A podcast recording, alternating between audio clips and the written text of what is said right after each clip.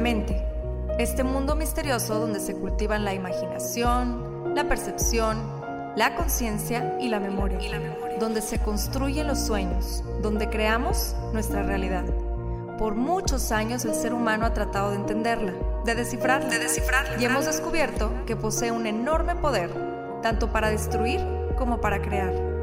En este podcast encontrarás diferentes métodos, ideologías, entrevistas, historias y meditaciones guiadas, todo relacionado al entrenamiento de la mente, para convertirte en el creador consciente de cada segundo de tu existencia. Yo soy Pau Arroyo y esto es Mind Boss. Y esto es Mind Boss.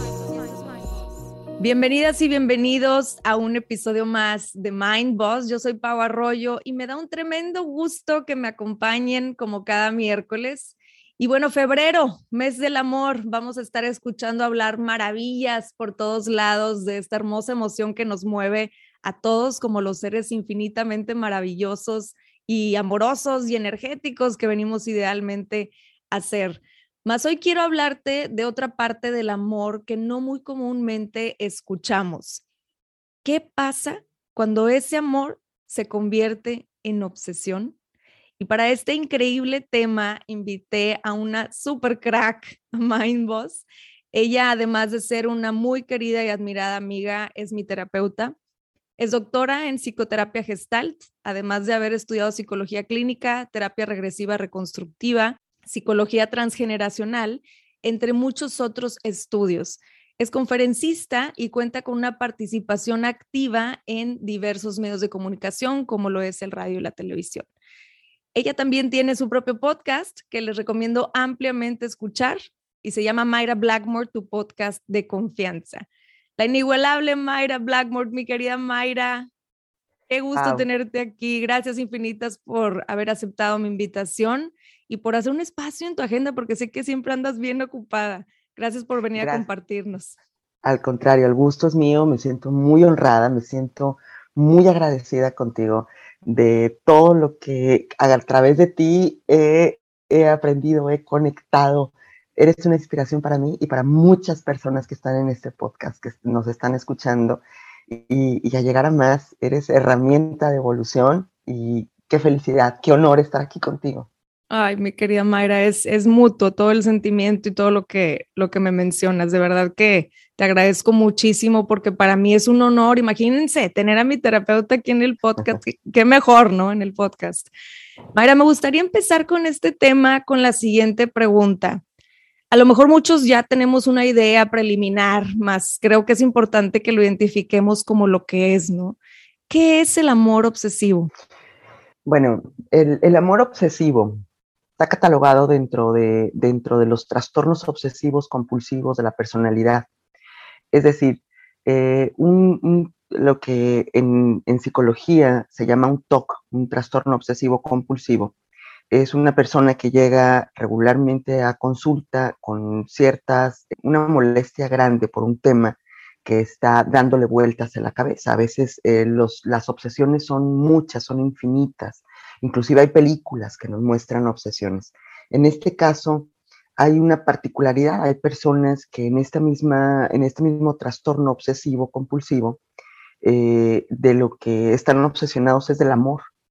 Entonces, vemos eh, a personas con angustia, con eh, una sensación de, de, mucha incomodidad, de mucho malestar por el tema o lo que relaciona a la persona con el amor. Si el amor en términos sanos, yo creo que el, concepto de amor es un, es un concepto que, que, en los siglos, yo creo que parte de la humanidad hablamos del amor. ¿Y desde qué plataforma? Desde el amor filosofal, desde el amor romántico, desde el amor sano, desde el amor de, la psicología, desde inclusive la medicina, y, eh, desde la poesía. El amor es algo que nos mueve como humanidad. Sin embargo, ¿qué pasa cuando este concepto de amor se vuelve o, pasa a ser tema de una persona que ya tiene una vulnerabilidad obsesiva compulsiva de la personalidad y se convierte en un trastorno? Entonces, de lo que vamos, vamos a desarrollar este tema es cómo distinguir este sentimiento de vida, porque si el amor, lo pudiéramos decir a grandes rasgos, es lo que nos conecta con la vida. La manifestación de amor me parece que es algo con lo que podemos tener muchas, muchas y diversas opiniones. Cada quien manifiesta el amor, dice, eh, te amo de esta manera, o, para mí es amor esto, o para mí es amor el otro.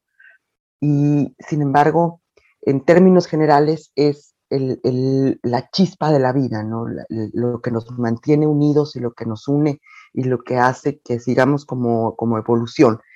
¿Y qué sucede cuando este, este mismo concepto lo toma eh, esta persona, estas personas que, que, pueden hacer de este concepto algo muy enfermizo para ellos mismos y para las personas que son el objeto del amor?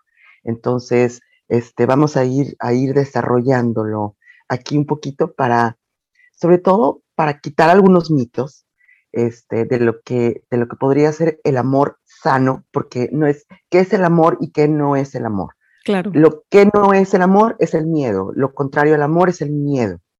Sin embargo, ¿qué es el amor o la manifestación de amor sano, y qué podría ser la manifestación de amor enfermizo o lo que ahora se llama tóxico, que se pone muy de moda la, la palabra y tiene que ver con esta, con, con esta eh, si podríamos decirlo en términos tal vez no psicológicos, sino psiquiátricos, que es un trastorno, una patología, un, algo que está enfermo y es un trastorno y tiene que ver con un trastorno de personalidad obsesivo compulsivo en el tema del amor.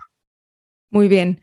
Qué interesante saber esto, ¿no? Porque muchas veces tenemos como una idea de qué puede ser el, amor tóxico, amor obsesivo, y, y, a lo mejor tenemos ciertas ideas como establecidas y de repente puedes decir, oye, ¿sabes qué? No, hay que identificar bien qué es el amor sano y, hasta dónde llega a afectar para llegar a, a, cruzar esa rayita, ¿no? Porque puede ser una rayita muy, muy difícil de detectar. Entonces, ¿cómo podemos, Mayra, identificar en nosotros mismos eh, estos patrones o conductas que puedan ser signos de estar amando obsesivamente? Fíjate, Pau, que este, yo, yo veo, por ejemplo, una cosa es el amor y otra cosa es el enamoramiento. El amor es, eh, en términos, por ejemplo, de Jorge Bucay, que me encanta, me dice él, dice, el amor es la, está asociado con la libertad, con la libertad de ser uno mismo, con la libertad de manifestarse en toda su grandeza. Y el amor a otro podría ser eh, proporcionarle todos los medios para que se manifieste también, para que tome sus propias decisiones, inclusive si esas decisiones no me incluyen a mí. O sea, es el amor por el que existas. Simplemente te amo porque existes, no necesito poseerte. Y cuando el amor tiene estos tintes de posesión, es cuando hay que empezar a poner luces rojas, de decir, cómo, cómo esta, esta, necesidad de tenerte, de poseerte, de, de, tenerte mío, de saberte únicamente para mí, con muchísimas justificaciones que pueden ir desde porque yo te cuido, porque yo te amo, porque yo voy a procurarte todo lo mejor. Y aquí entonces habríamos de, de, de poner un alto y decir, a ver, si somos dos adultos completos, autónomos, con la decisión de amarnos, entonces yo tengo que tomar en cuenta que el otro también es un adulto con todas sus capacidades y, sus posibilidades, tomando decisiones y que además nos estamos encontrando. Sin embargo, en el cerebro humano surge algo que, a mí me encanta, eh, una de las autoras se llama Helen Fisher. Claro. Helen Fisher tiene, eh, es, un, es doctora, en, es, eh, si no me equivoco, es bioquímica y habla acerca del enamoramiento en el cerebro. Dice, cuando una persona se siente atraída y empieza un proceso de enamoramiento, cuidado, no es el amor, es el proceso de enamoramiento que dura de tres a seis meses, cuando somos muy suertudos un año, y en este proceso es cuando se le ven las mariposas en el estómago, que en, este periodo de, enamoramiento surge algo que me atrae del otro y que entonces el cerebro empieza a producir, empieza a segregar muchas hormonas extras o muchos bioquímicos extras como oxitocina, este, endorfinas y toda esta parte de bioquímicos empiezan a inundar el cerebro y empezamos a ponernos un poquito obsesivos durante los, estos tres meses y, sientes que, quieres mandar un mensajito y, y, te llega un mensaje, te llega una canción y todo tu cuerpo vibra y, y cuando es verdad que es muy sano, porque estoy segura que muchas personas que nos están escuchando lo han sentido, la emoción tan grande que hasta se te va el sueño y puedes toda la noche estar platicando y al otro día amanecer como si nada, irte a trabajar y aparte estar feliz, claro, justificas todo, justificas el calor, el frío. Bueno, bueno, es una cosa de extra, extra energía que da. y sensibilidad, ¿no?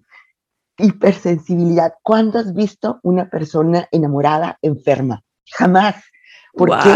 Porque quien está enamorado está en el tope de la, exactamente, oye, hasta quien estaba medio así, medio atrofiadito, pues ya le dieron ganas de bailar y ya te dan ganas de correr y, te dan ganas de hacer muchas cosas y de ponerte bonita y de ponerte guapo y de ponerte a dieta y de, porque incluso todo, incluso perdón hasta cuando digo yo he escuchado a mucha gente mencionar y claro que me ha pasado en periodos de enamoramiento que, que dices oye me dolía la cabeza y nomás lo veo o la veo y se me quita el dolor de cabeza, ¿no? O sea, es, es un estado de, de... Pues como un estado eufórico. Eufórico. Que, que, es lindo además. O sea, yo no estoy en contra del enamoramiento. Es precioso el enamoramiento. Es un, un periodo de mucha salud, de mucha energía, de muchas ilusiones. Es como si el cuerpo se llenara de energía para poder hacer planes hacia el futuro y, y estar listos para muchas cosas. Sin embargo, eh, sí es preciso decirlo, que en este enamoramiento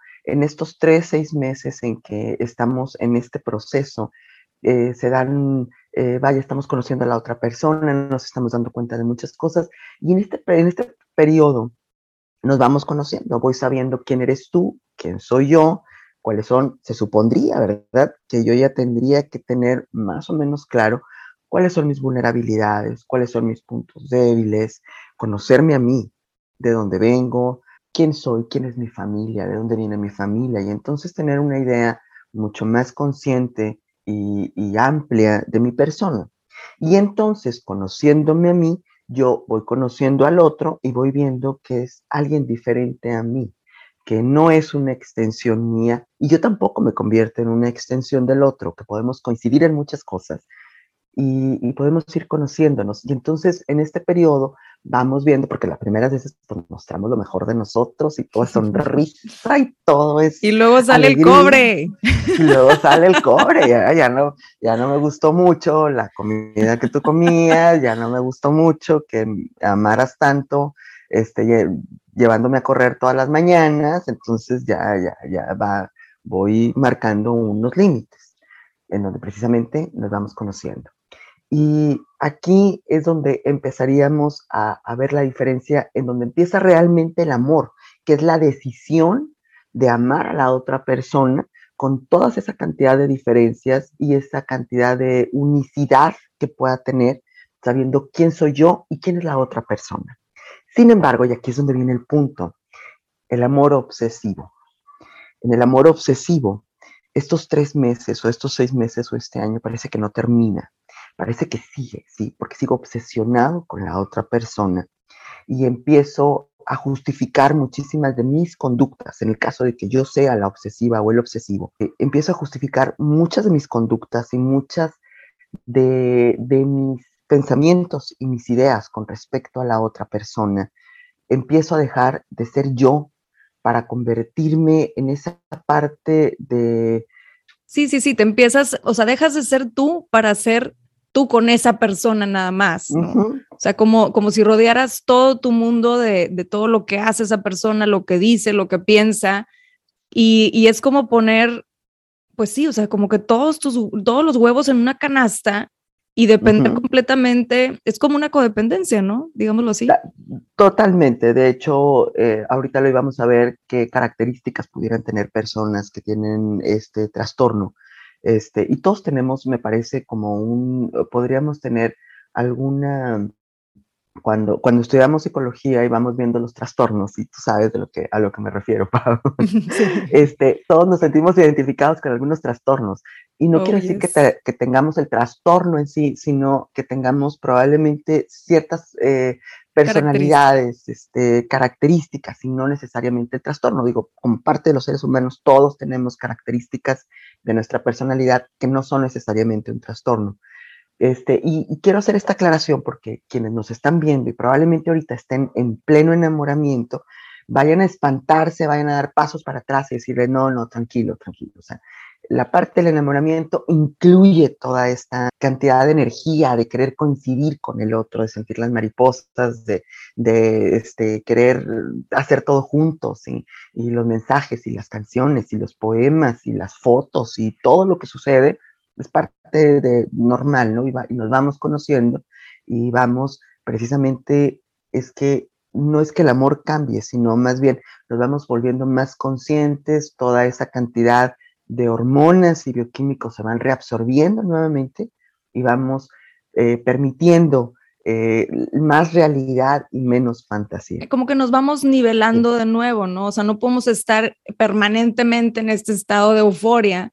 Entonces, lo ideal es que, vaya, lo, lo vamos a llamarlo el proceso normal, por llamarlo de alguna manera, es este, ¿no? El que vayas regresando a un estado normal en donde, ok, sigue la relación y empiezas a ver otras cosas que dices, híjole, ahora ya no estoy tan de acuerdo. Entonces, eh, vaya, a nivel cerebro, lo que está sucediendo es que te estás estabilizando nuevamente en, en estos neurotransmisores, ¿no? Exactamente, vas reabsorbiendo, vas eh, recuperando tu, tu, tu, capacidad ejecutiva, tu capacidad de tomar decisiones, este, y, decir, bueno, que sí, que no, este, decisiones de, de, toda índole, ¿no? Desde, este, sí, vámonos a viajar por el mundo, y luego ya cuando se acaba un poco el enamoramiento y dices, a ver, no, espérame, este, yo no, me puedo ir porque no, este, no puedo renunciar a mi trabajo, no, este, a lo mejor me puedo ir una semana, pero no me puedo ir así y, dejar todo.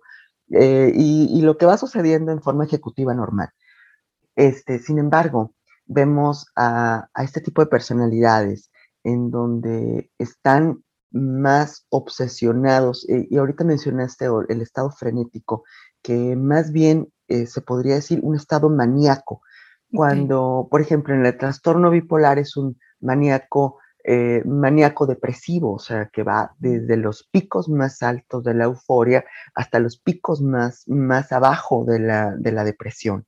Entonces, las emociones en una persona que va conociéndose a sí misma y que va autoequilibrándose, que va autobalanceando sus emociones, las emociones van como si fueran más suaves, van en ondas. O sea, yo me puedo enojar porque enojarse es parte de la vida, pero no me pongo iracunda, o sea, no, no voy y destrozo. Me pongo triste, pero no me pongo depresiva. Me pongo feliz, pero no estoy maníaca.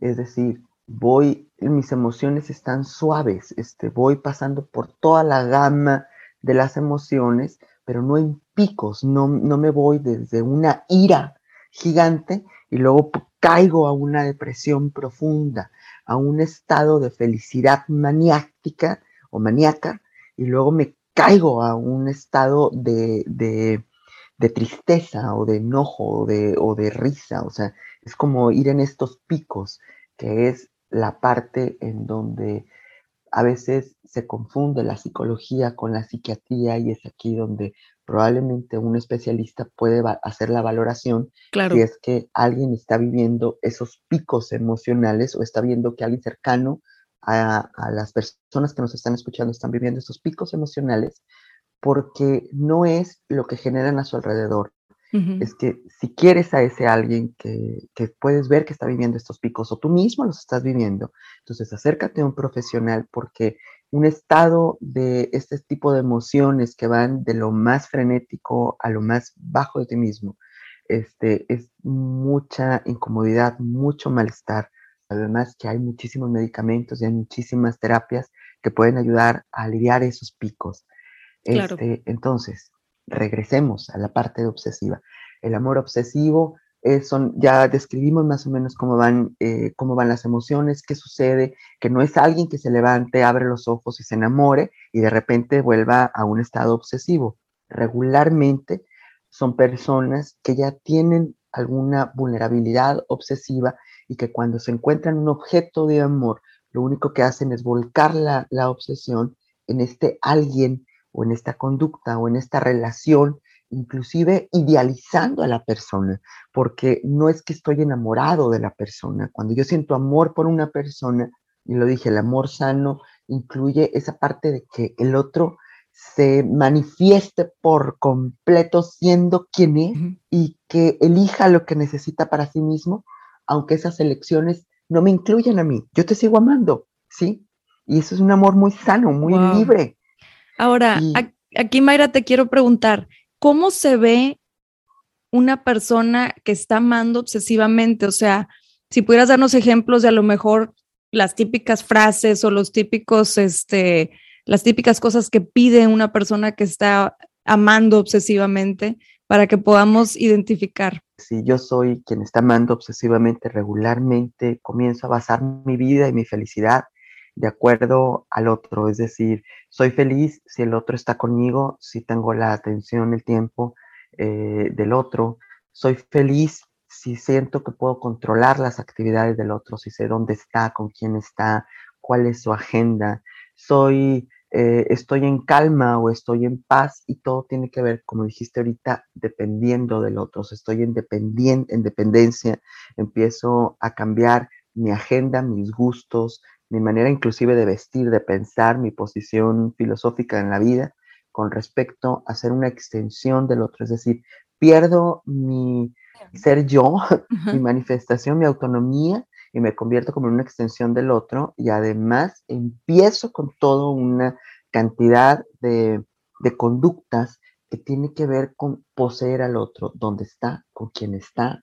Empiezo un estado como de detective inclusive a hackear, a ver, este, eh, a meterme en espacios, o sea, es como si quisiera meterme a la mente del otro y decir que este, tus pensamientos también me pertenecen, tus, tus emociones me pertenecen, solamente eres mío, mía, solamente te quiero para mí, no te quiero compartir con nadie, ni siquiera con tu familia de origen, o sea, sí, sí, este, sí, y se ven muchos, mamá. Se ven muchos casos de, este, de este tipo, ¿no? O sea, si vemos a la típica persona que es, no, no puedes salir con tus amigas porque yo quiero que estés conmigo las 24 horas y cómo, y ayer también teníamos que haber convivido, o también se puede ver como un, eh, no, no quiero que vayas a pasar tiempo con tu familia porque necesito que estés conmigo.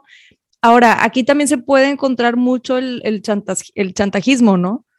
Sí, por supuesto. De hecho, las herramientas para hacer que el, que el otro eh, me, pertenezca o sentir este estado de pertenencia hacia el otro incluyen chantajes, manipulaciones, celos, inclusive se ve la celopatía como parte de la obsesión, que ya son celos infinitos. Empiezo hay personas eh, que empiezan a perseguir a las otras personas, empiezan persecuciones. O sea, ha habido, inclusive vemos a veces este, programas eh, o series que, incluyen esta parte obsesiva mm, eh, de, trastorno. You, es, me acordé de, esa, ¿no? Donde empieza una obsesión, o sea, no puedo hacer nada más que estar obsesionado con la otra persona, mi pensamiento todo el día, las 24 horas, está haciendo ruedas en mi cabeza, o sea, no, no puedo hacer nada, no me puedo concentrar en nada más que no sea el otro. Y algo muy importante, muy importante en el amor obsesivo, es que la, quien está amando obsesivamente no siempre tiene la reciprocidad, es decir, estoy amando una idea, por ejemplo, yo estoy amando una idea de Pau, no estoy amando a Pau, yo tengo una idea de ella, Sí, porque ni siquiera estoy, eh, soy este, eh, hay reciprocidad, o sea, ni siquiera soy correspondido. O sea, la otra persona inclusive puede decir, oye, ¿sabes qué? No, no estoy de acuerdo, no te quiero, eh, probablemente una amistad, pero yo no tengo nada que ver contigo.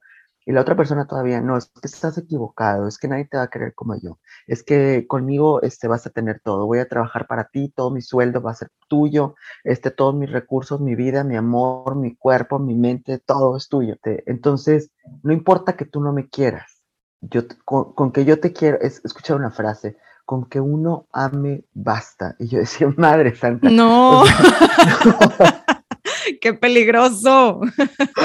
qué peligroso, porque además quienes vienen de una este, carencia afectiva, y de repente te, llegas con una persona que ama obsesivamente y que, que te da una cantidad de atención y de amor y de recursos y de todo a cambio de tu vida. Bueno, esa, esa, parte queda así como, como, como el contrato, ¿no? De, sí, sí, firma un contrato con el diablo, no leyó las letras chiquitas. Sí, sí. Este, pero eh, es muy, al principio, pues imagínate, estás en el periodo de enamoramiento y de repente llega alguien y te da todo, toda esa cantidad, pero exagerada de recursos, dices, este, deja de ser sí mismo para convertirse en uno, así en, en la complacencia completa. Pues al principio a lo mejor te puedes ir así como, wow, o sea. Lo que estaba buscando, ¿no? Exactamente, qué suerte, ¿no? Qué suerte tengo. Sin embargo, yo diría, abre los ojos, o sea, eh, la otra persona es, eh, no es una extensión tuya, ni tú tampoco eres una extensión de la otra persona. Son, somos autónomos, nos estamos conociendo y estamos coincidiendo. Y sabes que me encanta esta parte, Mayra, de, de, que últimamente como que han hecho más hincapié en general, o al menos a mí me se me ha presentado más esa información, de cómo siempre teníamos esta idea de la media naranja, ¿no? mi media naranja, mi otra mitad, etcétera.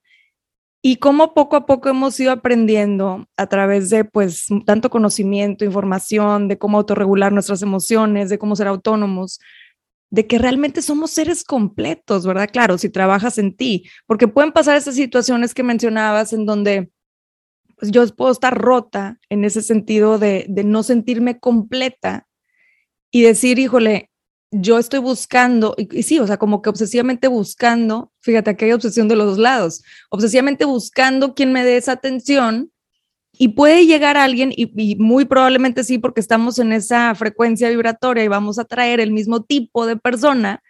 Entonces voy a traer a otra persona que también se siente rota y que necesita obsesivamente amar. Entonces, por un momento puede sentirse como que, ay, encontré mi otra mitad más se te olvida que hay que ser seres completos para encontrar una relación sana, ¿no? Y, hay, hay, parejas que se encuentran y que funciona este modelo en la medida en que los dos se queden en el mismo estado de conciencia. O sea, es decir, realmente atraes lo que eres, no lo que vas a hacer. Entonces, atraes eh, la careza. Por ejemplo, si, si estoy carente de amor, y esto quiere decir, fíjate, carente de amor. Quiere decir que de alguna manera yo me sigo viendo o mi, percepción de mí mismo es como una niña o un niño que, le falta amor de afuera. O sea, mis papás eh, de alguna manera siento que no me dieron, entonces yo vengo carente y entonces este, vengo como, como en, déficit de amor, vengo en carencia. Y, y, de pronto, ¿a quién atraigo? Porque digo que además quiero que me den amor afuera pues voy a traer a otro que también está en déficit. O sea, déficit más déficit se hace un déficit gigante. Sin embargo, cuando, cuando están probablemente en una buena negociación y decir, bueno, mira, yo vengo carente tú también y hacemos como un acuerdo, este, como un pacto ahí, este, pacto medio raro. Sí. Y dices, bueno, pues a lo mejor funciona y puede funcionar muy buen tiempo, pero ¿qué va a pasar cuando uno de los dos empiece a trabajar en sí mismo y empiece a tener grados de, madurez interna, de completar cosas que se quedaron pendientes, pero de manera muy personal, muy interna, que esta es la parte del desarrollo personal, eh, convertirnos en seres autónomos, completos, con la capacidad de amar y de compartir con alguien más la vida. Este, ¿Qué pasa cuando uno de los dos eh, pasa por este proceso y entonces el otro se siente como traicionado? Sabes, como dijiste que, ibas a estar siempre aquí conmigo, que me ibas a necesitar, que yo te necesito a ti, y de, y de pronto tú creciste internamente, completaste lo tuyo, y, yo me quedé ahí este, Exactamente, este pacto de amor parece que ya no nos está funcionando. Que eso pasa muchísimo, muchísimo cuando eh, vamos con y nos encontramos en, en, relaciones a veces muy jóvenes en donde hicimos pactos de amor desde, desde la adolescencia y de repente fuimos creciendo, nos fuimos convirtiendo en adultos, fuimos completando partes personales, claro que a diferentes velocidades, a diferentes medidas, porque pues cada uno va siendo su propio ser en el mundo, ¿no?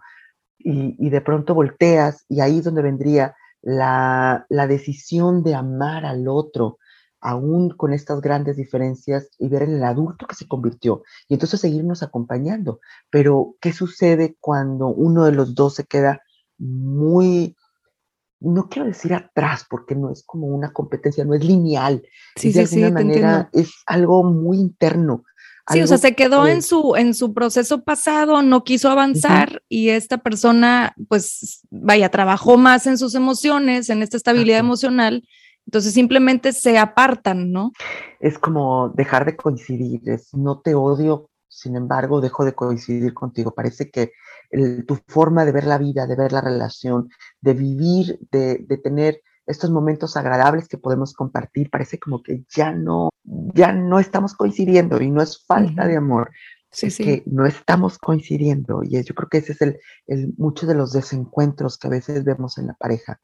y, vemos con mucha frecuencia esto en, parejas en donde ya empiezan grados de maduración, empezamos a, crecer, empezamos a madurar y de repente, híjole, este, volteas a alguien que está al lado, durmiendo alguien al lado de tu cama por muchos años, que tiene la etiqueta de, esposo o de esposa, y de pronto no lo conoces o no la conoces, no sabes quién es, sabes que ahí está, pero no sabes qué está pensando, qué está sintiendo o qué realmente es lo que está completando su corazón y su vida y le está dando sentido a su vida y es como un, un o una desconocida al lado. Sí, o sea, es como desfasarse, ¿no? De cierta manera.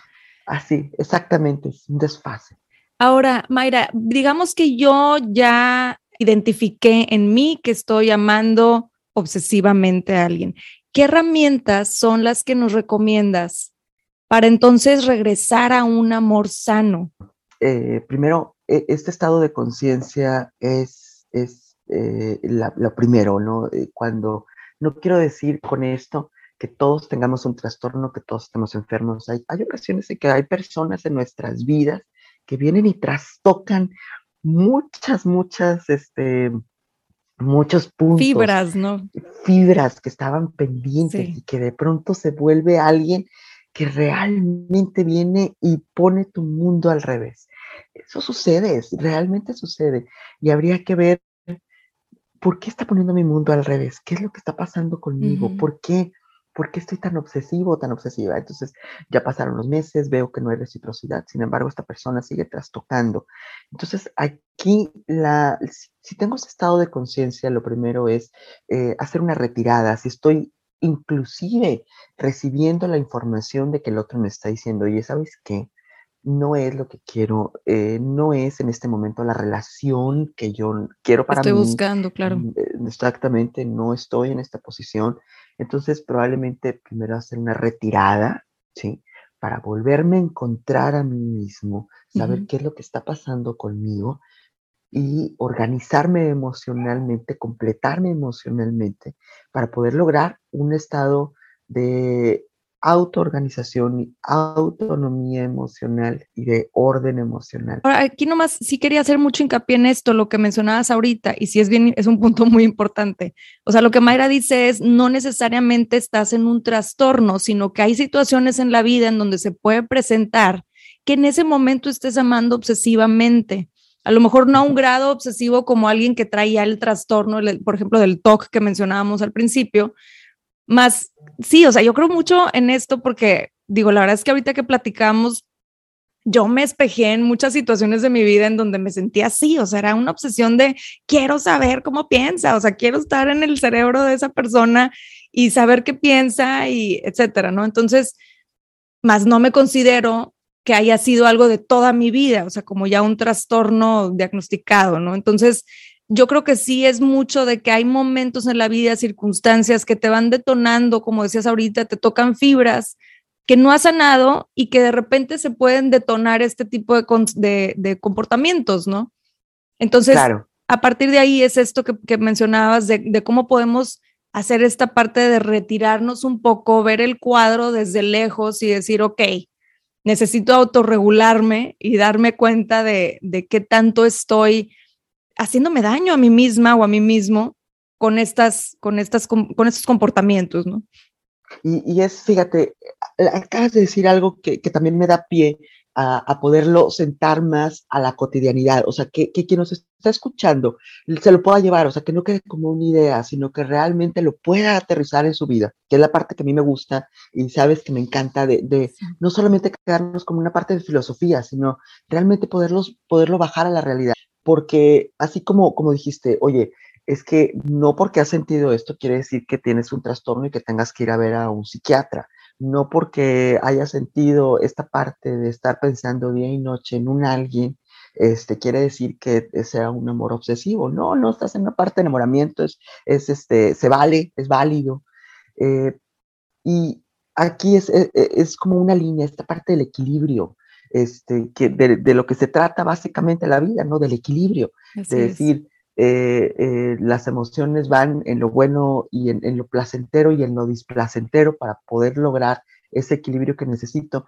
Y cuando el amor se convierte en obsesión, es cuando empiezo a sentir todas estas esta cantidad de incomodidad, por ejemplo, de sensación de angustia, sensación de celos, sensación de dónde está, de que ya no me quita el sueño de manera romántica, sino ya me quita el sueño de una manera, o sea, en donde yo me estoy haciendo daño, en donde ya tengo trastornos de sueño, trastornos de alimentación, ya no estoy comiendo bien o estoy comiendo de más, este, empiezo a, a mostrarme muy impaciente, muy angustiada. Claro. Es como una línea. Donde tengo que hacer el alto es cuando dejo de disfrutar una relación de una relación de amor, una relación de compañía, una relación de la presencia del otro, cuando me veo a mí mismo angustiado, cuando me veo a mí mismo celoso, cuando me veo ya eh, interrumpiendo mis horas de sueño, cuando ya no puedo dormir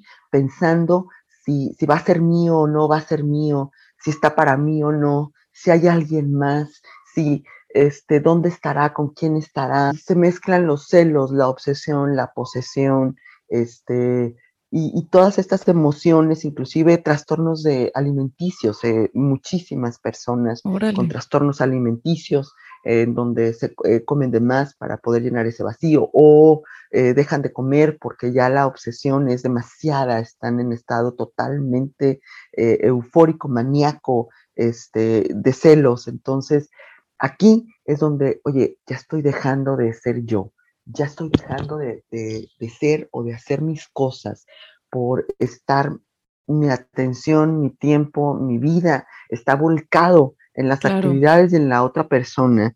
Este, o sea, ya no, ya no estoy viviendo, ¿no? Ya no se siente como amor. Entonces ahí es donde identificas, dices, esto no es amor, es, es otra, es una obsesión, ¿no? Como la canción.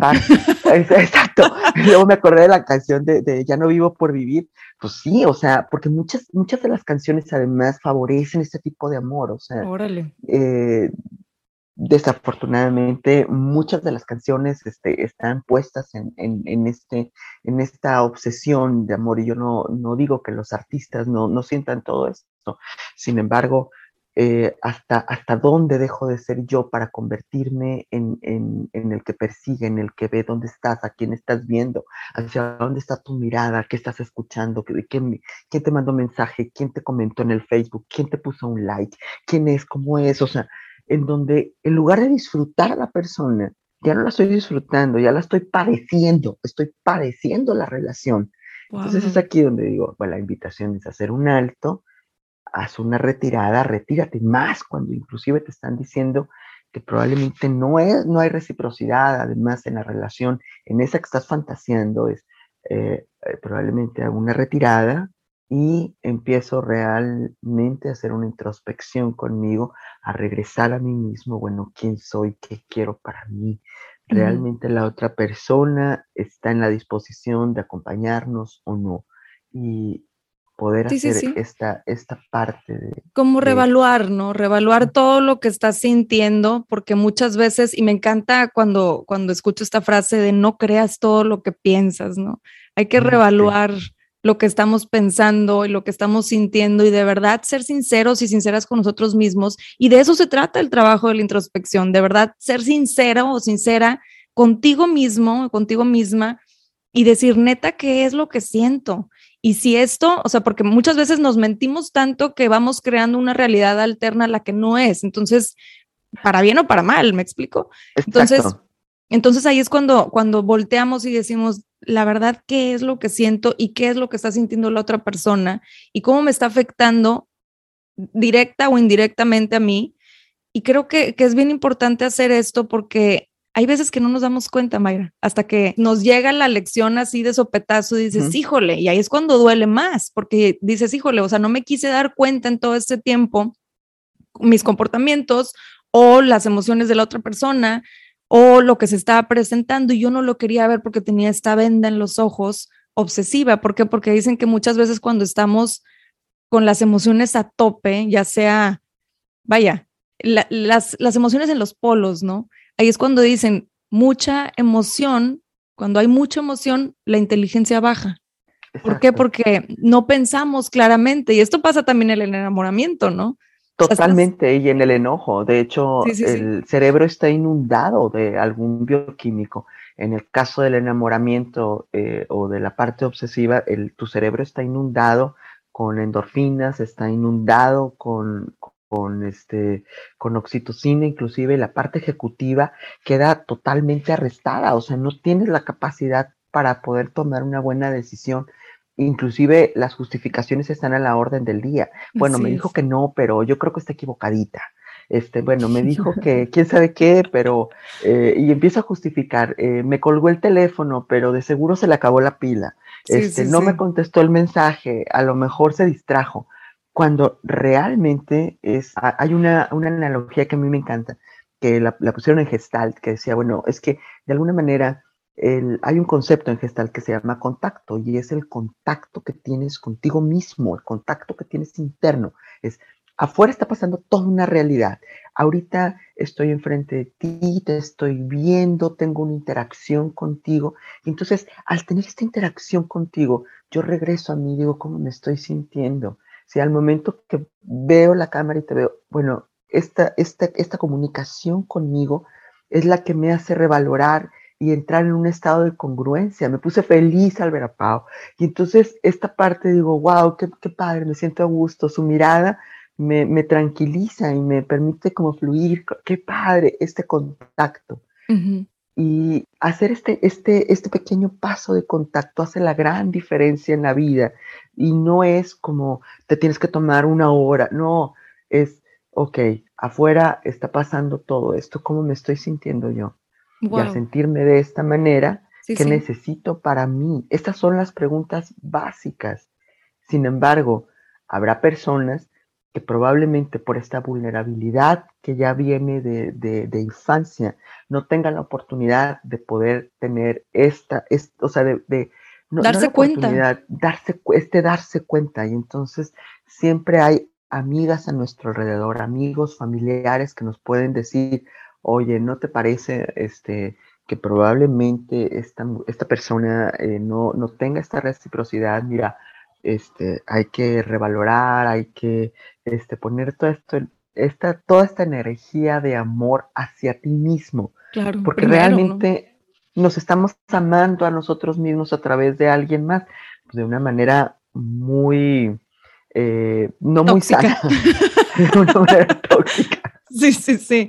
Qué interesante, de verdad, Mayra, todo lo que nos compartes. Me encanta este tema que, desarrollamos, porque yo la verdad es que no tenía mucho conocimiento de, esto y, quería compartirlo porque sí me han pedido mucho este tipo de temas en cuanto a, pues sí, la toxicidad y todo ese rollo que esa palabrita la, la traemos de moda, más el identificar en nosotros y en los demás esas emociones que pueden venir a lo mejor a representar un obstáculo o una barrera en nuestra vida, pues es sumamente importante, ¿no? Para seguir avanzando y creciendo como seres humanos. Un último mensaje que les quieras dar, Mayra, a todos los que nos escuchan.